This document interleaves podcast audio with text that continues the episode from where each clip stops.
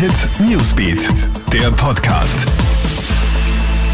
Guten Morgen, ich bin Tatjana Sickel vom Kronehit Newsbeat und das ist der Kronehit News Podcast. Diese Themen beschäftigen uns heute früh. Sebastian Kurz lässt die Maske fallen und im Netz tobt ein Shitstorm. Der Bundeskanzler hat gestern das Vorarlberger Kleinwalsertal besucht. Das ist ja nur über Deutschland erreichbar. Der Besuch war also ein kleiner Vorgeschmack auf die bevorstehende Reisefreiheit.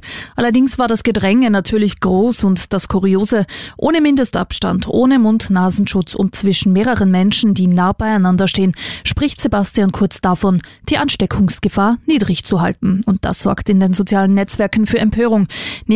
NEOS-Abgeordneter Sepp Schellhorn will den Bundeskanzler für diese Aktion sogar anzeigen. In den USA sorgt ein neuer Fall von Polizeigewalt für Empörung. Im Bundesstaat Kentucky haben weiße Polizisten eine 26-jährige afroamerikanische Rettungssanitäterin in ihrer Wohnung erschossen.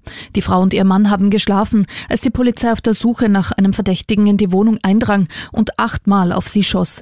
Die Beamten hätten nach einem Mann gefahndet, der aber schon längst nicht mehr in dem Gebäude gewohnt hat und ohnehin schon in Haft war. Der Freund der getöteten Frau hat daraufhin auf die Beamten geschossen. Er wurde jetzt wegen versuchten Mordes angezeigt angezeigt. Seit zwei Monaten schon sitzt er in Haft.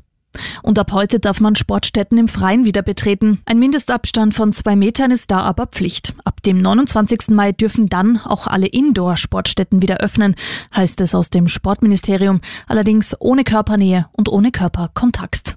Das war's auch schon wieder. Up to date bist du immer im Kronehit Newsbeat auf kronehit.at und natürlich in diesem Podcast. Du kannst uns auf allen Kanälen abonnieren.